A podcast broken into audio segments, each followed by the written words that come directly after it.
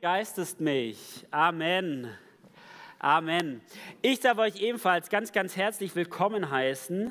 Heute Morgen zu diesem Gottesdienst. Schön, dass ihr da seid. Und äh, ganz besonders begrüßen auch all diejenigen, die von zu Hause einschalten und die auch ähm, beim Podcast dabei sind. Ich habe es letzte Woche angekündigt. Wir sind jetzt auf de facto jedem Podcast-Kanal, den es irgendwie gibt. Seid auch ihr ganz herzlich willkommen. Schön, dass ihr diese Predigt euch anhört, vermutlich auf dem Weg in die Arbeit. Rosi hat schon gesagt, heute geht es weiter mit dem Thema Dich schickt der Himmel.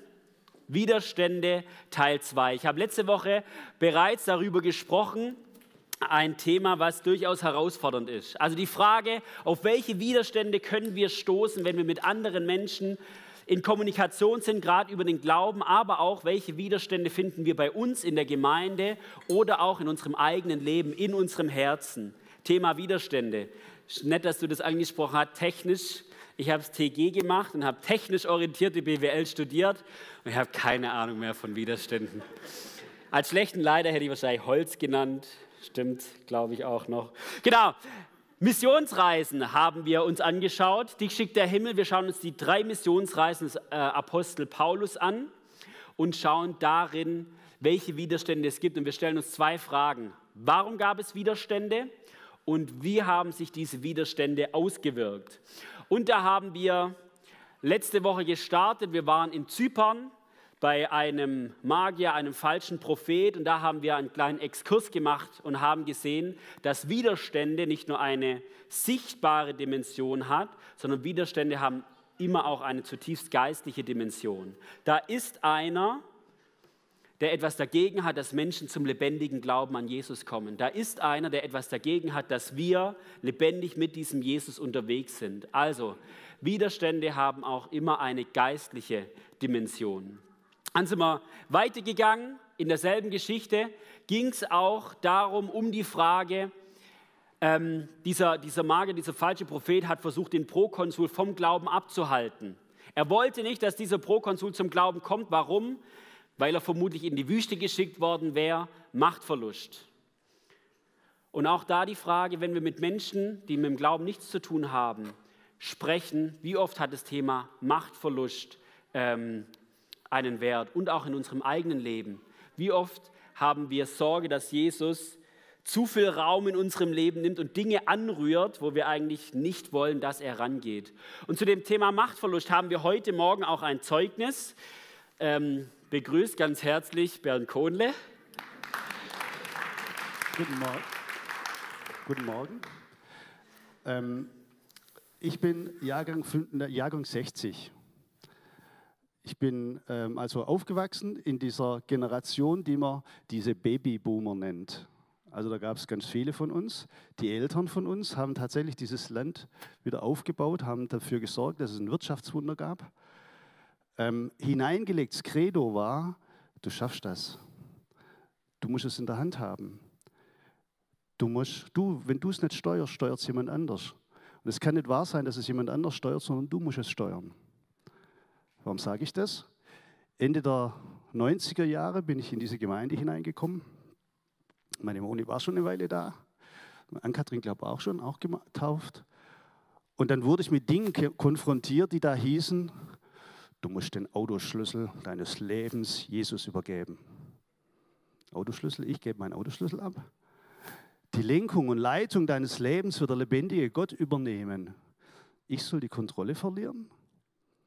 Interessanterweise ist so, dass wir, ähm, dass es mir so ging, dass da Dinge von mir erwartet und ähm, ja, erwartet wurden, wo ich dachte, das kann ich gar nicht. Das steckt so tief in mir drin, dass ich die Dinge selber behalten muss, dass dieser Gedanke, gib jetzt einfach alles ab, leg alles einfach hin, er wird es für dich schon machen, er hat ein Leben in der Hand, völlig abstrus waren für mich. Und der zweite Gedanke ist, ich habe dann mit meiner armen Moni diskutiert um alles, aber nie darüber, sondern was hat der gesagt? Wie hat er das verstanden? Wie kann der sagen, dass es so und so und so sein soll? Wie kommt der auf die Idee, dass dieser Glaube dann höher ist oder besser oder was auch immer als dieser andere Glaube? Aber darüber diskutiert, dass es tatsächlich etwas mit meiner eigenen Prägung zu tun hat, mit dem, was über mein Leben steht, habe ich nie. Warum erzähle ich das? Weil Gnade und Barmherzigkeit werden mir folgen mein Leben lang.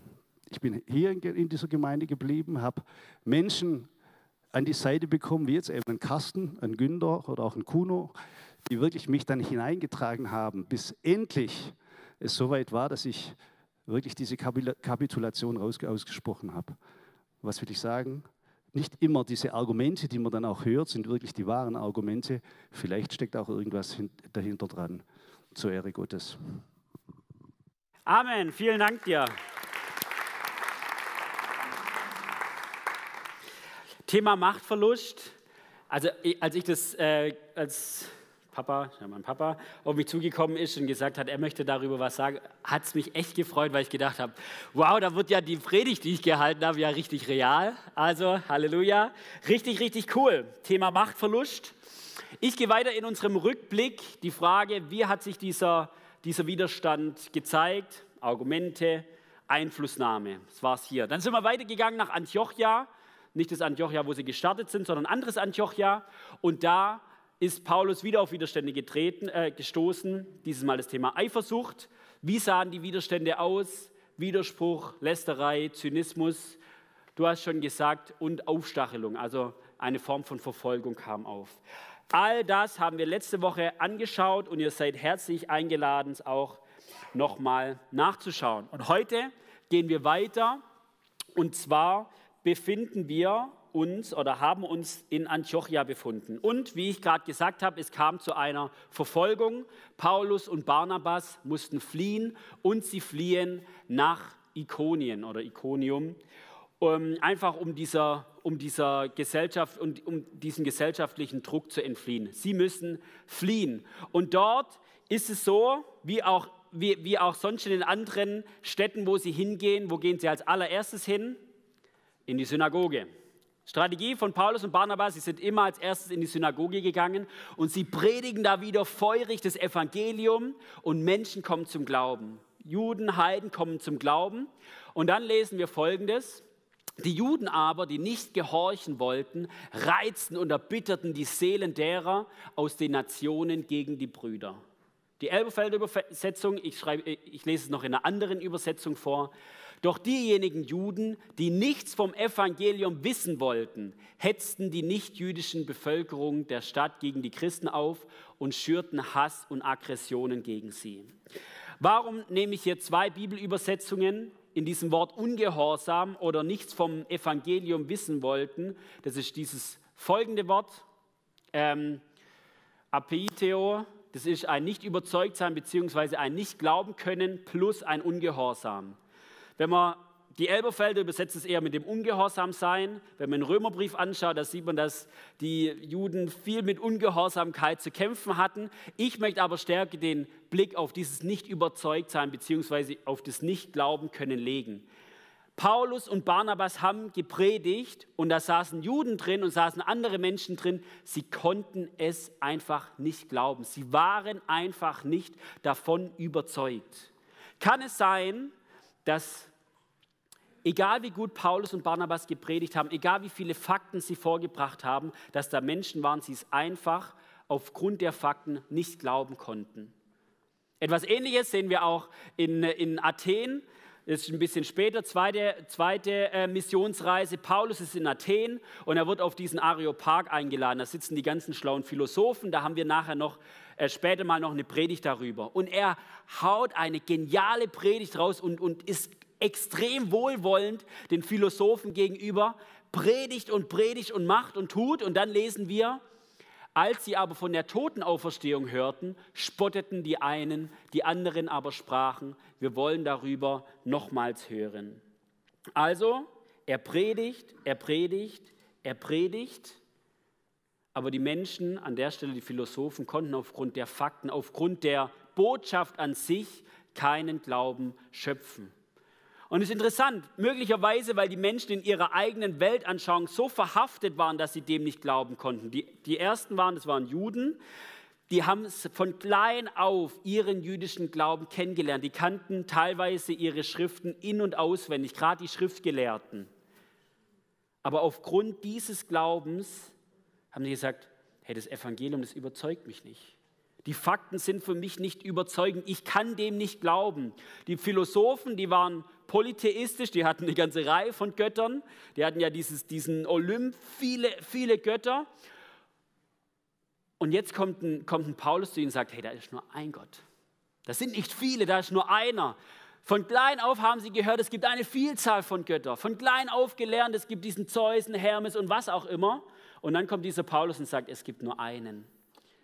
Und dann sagt er auch noch, dieser Gott ist ans Kreuz gegangen, ist gestorben und dann wieder von den Toten auferstanden. Hey, das ist so fantastisch. Da, dafür, also für die Botschaft, für, für, für, für die Nachricht, also werfe ich meine Weltanschauung, meine, meine ähm, wie, wie ich die, die Welt einordne, nicht über Bord. Also Widerstand aufgrund der Fakten. Interessant ist, dass es nicht nur Paulus und Barnabas so geht. Wir sehen ja diese Ablehnung bei allen Predigern. Bei Jesus sehen wir es, wir sehen es bei Stephanus, wir sehen es bei Petrus. Unfassbar gute Prediger, gelehrt, erfüllt vom Heiligen Geist. Und dennoch waren Menschen dort, die aufgrund der Faktenlage nicht unbedingt Eifersucht oder Macht oder was auch immer, sondern aufgrund der Botschaft an sich nicht glauben konnten. Und es sagt Paulus selber einmal in 1. Korinther 1,18, da sagt er, denn das Wort vom Kreuz ist denen, die verloren gehen, Torheit, uns aber, die wir gerettet werden, ist es Gottes Kraft. Denn das Wort vom Kreuz ist denen, die verloren gehen, Torheit. Uns aber, die wir gerettet werden, ist es Gottes Kraft. Also diese, dieses, dieses Denken übertragen auf uns, der Glaube, den wir haben, ist tatsächlich herausfordernd. Wenn wir möglicherweise, wenn wir seit klein auf in die Kirche gehen, dann ist für uns selbstverständlich, es gibt einen Gott und dieser eine Gott ist gleich drei Götter und dieser eine Gott ist auf die Welt gekommen, ist am Kreuz gestorben, ist von den Toten auferstanden. Oder die Schrift, die Bibel hat Autorität. Warum sollte ein altes Buch Autorität haben? Maria Geburt, Jungfrauengeburt, wie soll denn das stattgefunden haben? Möglicherweise, wenn wir diese gemeine Karriere durchgemacht haben, ist es für uns alles selbstverständlich. Aber wenn wir uns das anschauen, überlegen, dann ist dieser Glaube herausfordernd. Dann sind diese Dinge herausfordernd. Und wo wir mit Menschen reden und sprechen, die sagen, hey, das ist so fantastisch, ich, ich, ich kann dem nicht glauben. Und da erleben wir Widerstände, erleben wir Rückfragen. Und diese Dinge sind, sind reell. Und jetzt, wie gehen wir damit um? Diese Widerstände kommen sind auch legitim, Rückfragen sind legitim.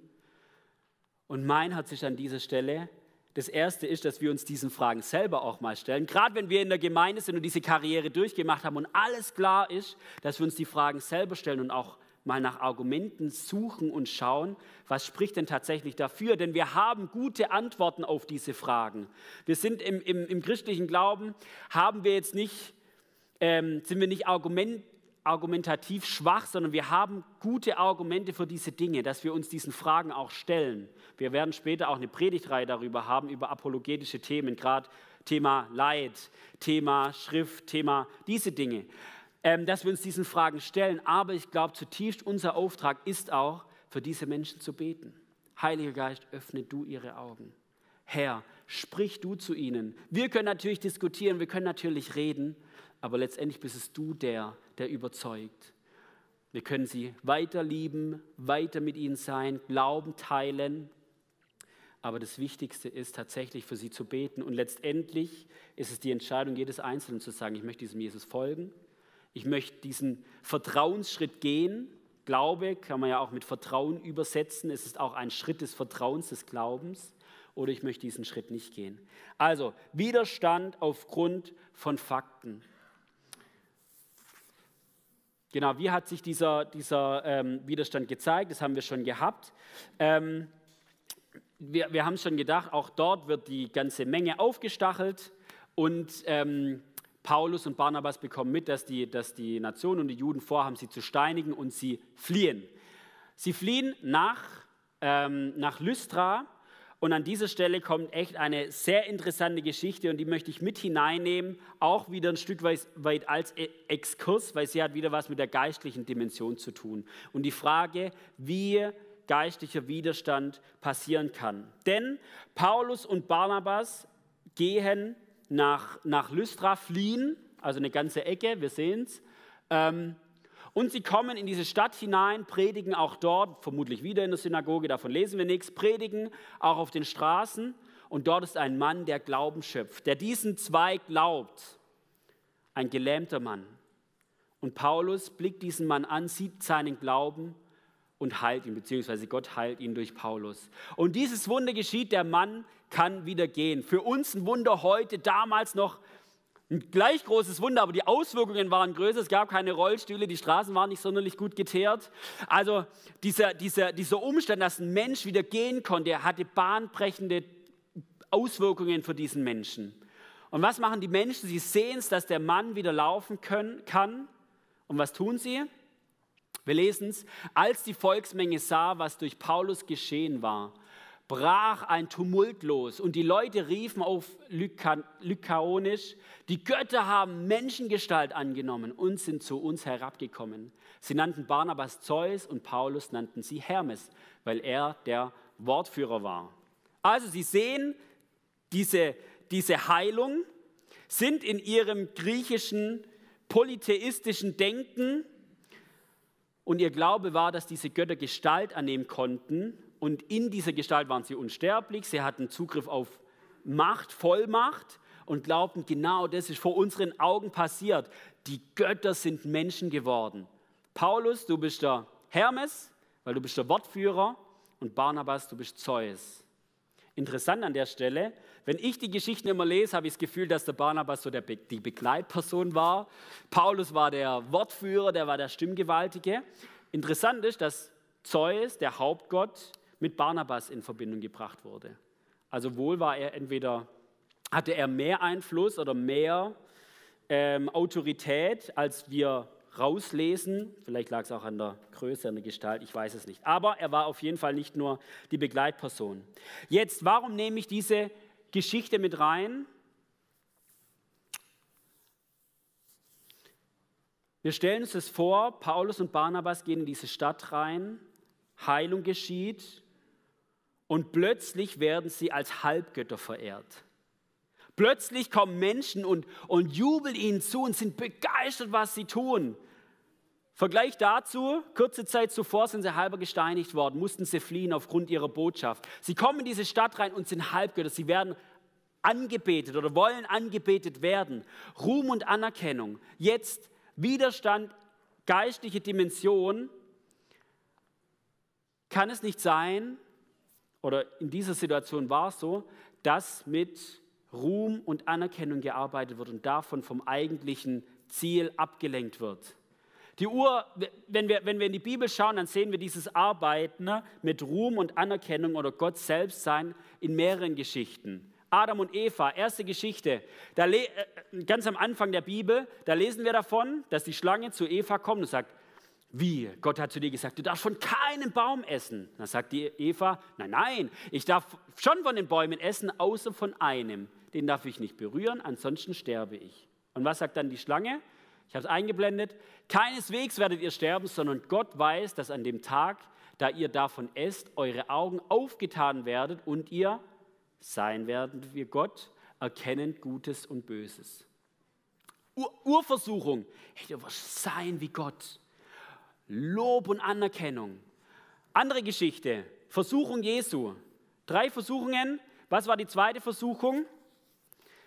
Hey, wenn du mich anbetest, kommt der, der Satan auf Jesus zu und sagt, wenn du mich anbetest, zeig die ganzen Reiche dieser Welt, hey, du wirst König sein. Macht, jetzt schon König sein. Dritte Versuchung, schmeiß dich von den Zinnen des Tempels runter. Und die Engel werden dich auf Händen tragen und du wirst unten stehen und alle werden dich anschauen. Lob, Ruhm, Anerkennung. Wie oft und wie stark ist das eine Strategie, eine geistliche Strategie, mit Lob und Anerkennung zu arbeiten und Menschen, in diesem Fall Paulus und Barnabas, aber auch uns Menschen, vom Weg abzubringen. Jetzt, ich habe es vorhin gesagt, eigentlich ähm, wäre es verständlich gewesen, wenn Paulus und Barnabas sich mal eine Auszeit genommen haben und sagt, wir sind die ganze Zeit für diesen Gott unterwegs, kriegen die ganze Zeit auf die Schnauze. und jetzt mal zwei Wochen Halbgott sein. Und ähm, die Frage stellt sich bei uns, natürlich werden wir nicht als Hermes und Zeus angebetet, aber wo sind Stolperfallen, wo Anerkennung, Ruhm, selbst der Herr sein einfach Macht in unserem Leben hat. Zweite Form geistliche Kampfführung, Ablenkung. Wie viele von euch wissen, ich habe drei Kinder ähm, und was mich als Papa wirklich zur Weißglut bringt, ist Wickeln wenn die Kinder nicht gewickelt werden wollen. Ja, ich habe Noah Levi, also Noah nicht mehr, der ist jetzt äh, schon durch, auch ein bisschen früher, liegen da, großes Geschäft bis zu den Schulterblättern, aber ich bin der König, ich möchte nicht gewickelt werden. Jetzt die Frage, was kann ich als Papa machen? Sauer werden? Hochkontraproduktiv? habe ich gelernt. Laut werden bringt auch nichts. Ich zeige dir erst recht, dass ich stärker bin als du, sagt man dann der kleine Knirps. Also festhalten bringt auch nichts. Habe ich auch gelernt. Schlechte Idee. Was bringt was? Irgendwas in die Hand geben, dass sie damit beschäftigt sind und du in aller Ruhe die Windel wechseln kannst. Habe ich gelernt. Haarbürste, Cremedose, irgendwas, was paradisch äh, Föhn ausgesteckt.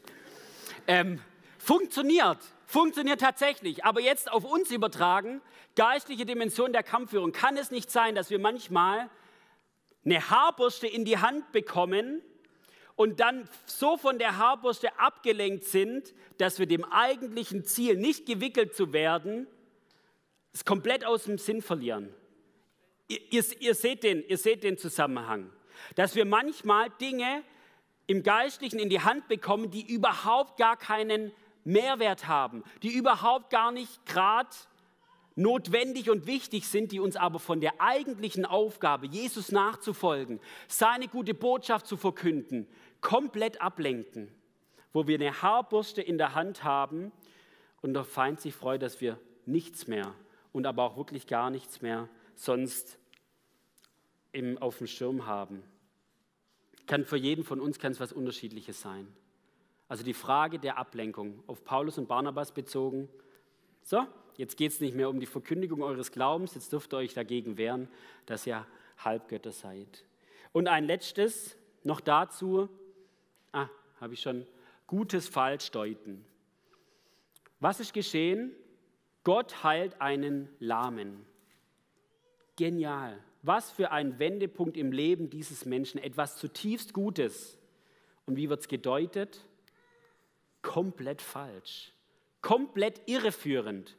Kann es nicht auch manchmal in unserem Leben sein und im Leben von anderen Menschen, dass gute Dinge passieren, dass wir bewahrt werden, dass wir versorgt sind, noch viele weitere Dinge, gute Dinge passieren, aber dass sie einfach falsch gedeutet werden? In unserem eigenen Leben, natürlich läuft es, ich bin doch aber sowas von guter Christ. Ah ja? Oder ähm, natürlich bin ich versorgt, ich arbeite ja auch richtig viel. Natürlich habe ich mir ja verdient. Also wo gute Dinge passieren, wo gute Dinge in unserem Leben und im Leben anderer passieren, die absolut göttlich sind, die ein Geschenk sind, die Gnade, Barmherzigkeit sind, die aber falsch gedeutet werden und somit auf eine, eine komplett schiefe, einen komplett schiefen Ausgang haben. Also, Exkurs geistige Kampfführung, da gibt es noch ganz viel anderes. In dieser Geschichte habe ich die drei Punkte rausgenommen. Ruhm und Anerkennung, Ablenkung und gutes Falschdeuten. Wie geht es weiter?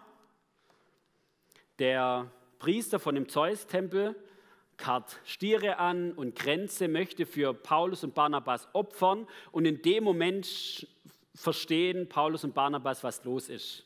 Die haben in einer Fremdsprache gesprochen, sie wussten erst mal gar nicht, was abgeht. Und als sie merken, was los ist, zerreißen sie ihre Kleider und sagen, nein, doch nicht so, wir sind Menschen wie ihr. Tut diese nichtigen Götzen beiseite und folgt dem lebendigen Gott nach. Beschreibt sie tatsächlich als nichtige Götzen. Und jetzt, was passiert im nächsten Schritt? Juden aus Antiochia und Ikonien kommen und nutzen die Stimmung, die in dieser Stadt ist, um wieder Stimmung zu machen und diesen Paulus zu steinigen. Also sie haben was aufgegriffen. Man kann natürlich auch hinterfragen, ob es denn so intelligent war, diese Hermes und so weiter als nichtige Götzen darzustellen. Also, dass da Stimmung ist, war verständlich. Und sie greifen diese Stimmung auf und steinigen Paulus. Sie steinigen Paulus, nehmen ihn und schmeißen ihn aus der Stadt raus. Und draußen vor der Stadt finden ihn seine Nach also weitere Christen stellen sich um ihn rum, beten und er ähm, ist letztendlich nicht tot, sondern steht auf und geht weiter. Wie zeigt sich, wie zeigt sich der Widerstand an der Stelle? Wirklich blanker Hass. Also dieser, dieses, dieses Bild, dass, wir, dass Steine in die Hand genommen werden, auf einen Menschen geworfen werden, mit dem Ziel, dass er umkommt und diesen Leichnam dann einfach vor die Stadt zu werfen und da verrotten zu lassen, ist doch wirklich Zeichen tiefstes Hasses, körperliche Gewalt, letztendlich ein Mordversuch. Wieder bei uns in unserem Alltag sehen wir diese unfassbaren Dimensionen nicht. Ich mache nochmal den Verweis, Open Doors. Es gibt dennoch Menschen und dennoch Länder, die diese Radikalität von Widerstand tatsächlich erleben. Ich gehe weiter. Ähm, also die, die, geh nochmal kurz zurück. Nee. Also die erste Missionsreise, sie, sie gehen von dort aus nach Derbe, das ist die nächste Stadt, die, die Folie habe ich jetzt nicht da, und dann gehen sie eigentlich denselben Weg wieder zurück nach Antiochia. Ähm, und, ähm, wählen noch Älteste in den ganzen Gemeinden, unterstützen die Gemeinden und kommen dann zurück. Dann das nächste Kapitel, was kommt, ist dieses Apostelkonzil. Da gibt es Knatsch in der Gemeinde, die Frage, müssen sich die Nationen, die Menschen, die neu zum Glauben gekommen sind, müssen sie sich beschneiden lassen und das Gesetz folgen. Ganzes Kapitel und dann startet die zweite Missionsreise. Da habe ich hier diese, diese ähm, diese Karte wieder. Wieder starten sie von Antiochia. Markus und Barnabas gehen nach Zypern. Und Paulus nimmt den Landweg. Man sieht an der Stelle ganz schön, er geht wieder durch die, durch die Städte durch, wo er schon war, wird dann hier mehrmals aufgehalten, nach, ähm, runter nach Asien zu gehen. Und letztendlich landet er hier in Griechenland und in Philippi. Und genau da findet unsere nächste Geschichte statt. Paulus und Barnabas sind in Philippi und wir lesen wieder von einer humorvollen Geschichte, denn eine Wahrsagerin sieht sie, hört ihnen zu. Und was sagt sie? Die Frau lief hinter Paulus und uns anderen her und schrie in einem fort, diese Leute sind Diener des höchsten Gottes, sie sagen euch, wie ihr gerettet werden könnt.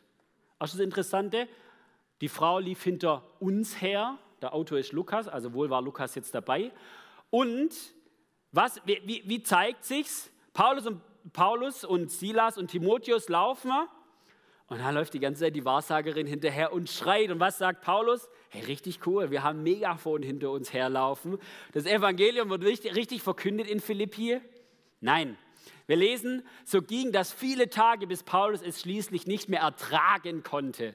Er drehte sich um und sagte zu, Wahrsa zu dem Wahrsagegeist, also er spricht nicht die Frauen, sondern den Wahrsagegeist, im Namen von Jesus Christus gebiete ich dir, verlasse diese Frau. Im selben Augenblick verließ der Geist die Frau. Lustige Geschichte, oder? Also wenn ich solche Dinge dann lese, dann denke ich, also irgendwann war es dem Paulus wirklich genug, hat ihn genervt und er hat zu diesem Wahrsager gesagt, jetzt halt doch den Schnabel und raus aus der Frau. Was war das Problem an dieser Geschichte? Die Magd hatte mächtige Herren und hat viel Kohle eingebracht. Wir lesen, als die Besitzer der Sklavin, also die Magd war auch eine Sklavin, begriffen, dass mit dem Wahrsagegeist auch ihre Aussicht auf Gewinn verschwunden war, packten sie Paulus und Silas und schleppten sie zum Marktplatz, wo die Stadtbehörde ihren Sitz hatte. Sie führten sie den beiden Prätoren vor, den höchsten Justizbeamten von Philippi, und sagten, unsere ganze Stadt ist in Aufruhr wegen dieser Leute hier. Juden sind sie und sie propagieren Sitten, die wir als römische Bürger nicht gutheißen können und die wir auf keinen Fall übernehmen dürfen. Widerstand. Was war der Grund? Kohle, Geld. Sie, sie zerren sie vor und sagen, diese Sitten, die können, können nicht wahr sein. Es waren also weder faktische Sachen noch Sittenprobleme, wie, wie Sie hier sagen, es war quasi eine Lüge, sondern das Problem war Geld. Geld. Interessant, in der dritten Missionsreise lesen wir eine ähnliche Geschichte. Da sind sie in Ephesus, habe ich jetzt nicht groß und breit dabei. Da sind sie in Ephesus, da gibt es diesen, diesen Tempel der Artemis. Und da sind die Silberschmiede, äh, gehen da auf die Barrikaden, weil viele Menschen zum Glauben gekommen sind und niemand mehr die, diese Tempel, diese Silbertempel kauft. Und die Silberschmiede, die eben diese Tempel gemacht haben, sagen, es kann doch nicht sein, Widerstimmung, was war der Grund? Wieder Geld. Also dieses, dieses Thema von Geld und Widerstand hat wohl Dimension, hat wohl Wert. Interessant ist, dass Jesus auch immer wieder über Geld redet, über Mammon. Wenn wir, wenn wir die Evangelien durchlesen, ist es kein Randthema, sondern ein riesengroßes Thema. Matthäus, Matthäus 6 ist da ähm, ein, ein, Kapitel dazu. Ihr könnt nicht zwei Herren dienen und trachtet zuerst nach dem Reich Gottes und so weiter. Das steht da. Übertragen auf uns, wenn wir mit Menschen, die mit dem Glauben nichts zu tun haben, in Kommunikation sind, kann es sein, dass auch Geld das Thema für Widerstand ist oder in unserem eigenen Leben. Thema der Zehnte. Ja, ich möchte mir jetzt schon demnächst ein Haus kaufen, Immobilienpreise unglaublich. Wenn ich da einen Zehnten abdrücke oder dieser Gott irgendwas mit Geld, dann wird es schwierig. Thema Profit bei Aktien. Ich habe mir die und die Aktie gekauft. Ich weiß, die Unternehmen sind schwierig, haben schwierige Geschäfte, sind ethisch ein bisschen fragwürdig. Aber den Profit hätte ich dann schon auch gerne. Also Ethik und Finanzen. Oder Thema Steuern, Finan äh, ähm, Steuerausgleich. Muss ich denn tatsächlich dem Staat alle Steuern zahlen? Also wo auch in unserem Leben, aber auch im Leben anderer Geld ein Hinderungsgrund sein kann, tatsächlich diesem Jesus ganz nachzufolgen? Oder ist das Geld auch ein Thema, wo man sagt, Jesus bis hierhin und nicht weiter. Als ich, ähm, habe es vorhin gesagt, ich habe ich hab technisch orientierte BWL in, an der Uni in Stuttgart studiert und dann war ein, ein Wendepunkt gerade zum Thema meiner Bachelorarbeit, wo es darum ging, dass ich in Richtung Theologie gehe. Ich habe den, den Ruf für mich von Gott wahrgenommen, auch in die Richtung zu gehen. Und dann war eine Zeit, wo, wo die Becky in, in Mallorca war. Becky ist meine Frau, die war mit einer Freundin in Mallorca, damals hatten wir noch keine Kinder. Und das war eine Zeit, wo ich mich echt angegriffen gefühlt habe, gerade mit dem Thema Geld. Weil meine Vorstellung vom Leben war, Bachelor, möglicherweise Master, großes Unternehmen, Führungsposition, eigenes Haus mit Garten, einen schönen Wagen davor stehen. Das war meine Vorstellung. Und dann in dieser Woche, wo gerade auch meine Frau nicht da war, habe ich gedacht, hey, ich werde mir das nicht leisten können. Diese Vorstellung, die ich hatte vom Leben, die mir Geld einbringt, ich werde mir das nicht leisten können. Und dann kamen auch noch irrationale Gedanken dazu, wo ich gedacht habe, oh, ich werde auch meiner Frau nichts bieten können. Die wird mir weglaufen. Ich werde also und, und das war in diesem Moment, in dieser Zeit war das für mich so real, es war so ein Kampf, dass ich gesagt habe, kann ich tatsächlich diesen sicheren Weg, diesen Weg, wo vermutlich geldig ist, natürlich auch nicht absolut sicher, aber kann ich, diesen, kann ich diesen Weg tatsächlich verlassen und mich auf Gott vertrauen, dass er mich versorgt, ähm, kann, kann ich diesen Schritt gehen? Das war für mich persönlich real, das war für mich ein Kampf. Das war für mich eine Entscheidung, die ich zu treffen musste, ein Widerstand in meinem Leben, wo ich, gedacht, wo, wo ich, wo ich über, überschreiten musste. Und jetzt hätte mir in meinem BWL-Studium oder jemand davor gepredigt, Matthäus 6, kannst nicht zwei Göttern dienen, dann hätte ich gesagt, Geld ist echt nicht mein Problem, da bin ich frei. Und in dieser Woche habe ich gemerkt, nee, da ist ein Wert, da ist etwas krumm in meinem Herzen, da ist etwas krumm in meinem Leben, da ist tatsächlich Widerstand aufgrund von Finanzen. Also Geld als Widerstand im Leben, Jesus mit allem, was wir sind, nachzufolgen, egal ob gläubig oder auch nicht gläubig. Ich komme zum Schluss, die Band darf nach vorne kommen. Wenn wir uns die äh, Missionsreisen weiter durchlesen, dann blinkt vielleicht bei dem anderen noch andere Widerstände auf. Das ist ja ein Riesenthema, hätten wir noch viel predigen können. Ähm, ich möchte euch ermutigen, mal die Missionsreisen zu lesen mit einem offenen Herzen und sagen, Heiliger Geist, wo, wo legst du denn für mich deinen Finger drauf?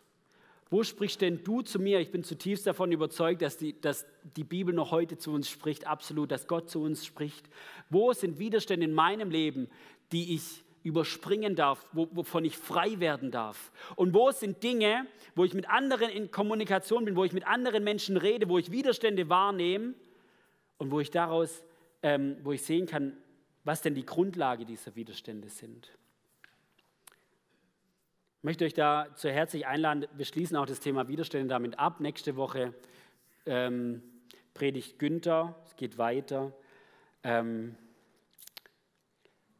genau, ich möchte jetzt noch, noch beten, darf euch bitten, dazu aufzustehen.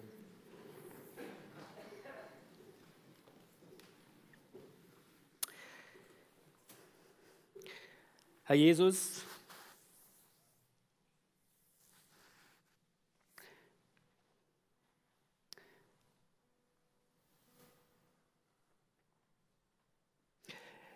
Erstmal möchte ich dir danken, dass, dass du tatsächlich der Gott bist, der immer bei uns ist.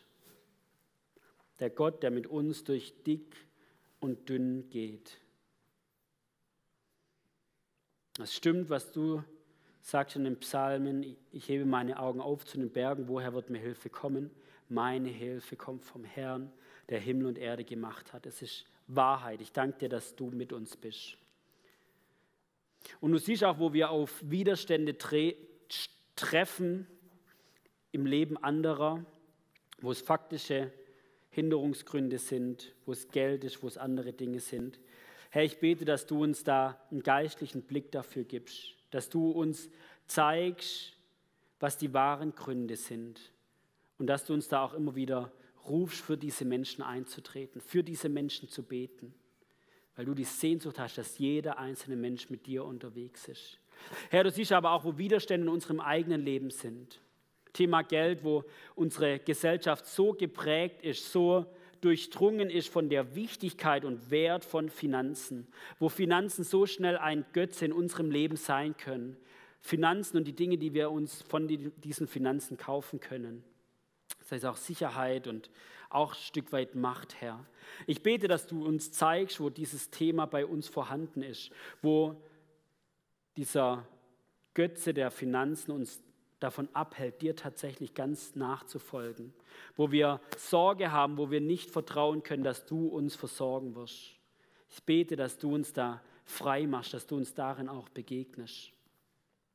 Herr, du siehst auch, wo wir uns ablenken lassen von dem, was wirklich zählt, wo wir eine Haarbürste in der Hand haben, die bei jedem anders aussieht. Herr, ich bete, dass du uns auch da einen geistlichen Blick dafür schenkst, was in unserem Leben, was uns viel Zeit und Ressourcen und, und, und Gedanken kostet, was tatsächlich Wert hat, was wichtig ist, was göttlich ist, aber was auch einfach nur ablenkend ist, ablenkend von dem, was wirklich zählt und das du.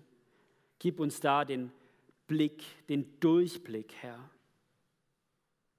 Zeige uns, wo wir Dinge, gute Dinge falsch deuten, wo wir uns auch von Ruhm und Anerkennung ablenken lassen von dir. Und gib uns zutiefst dieses Verständnis, oder ich, dass, dass du nicht ein Gott bist, der Widerstände einreißt, um uns zu versklaven oder wie auch immer, sondern du bist der Gott, der uns in Freiheit leitet.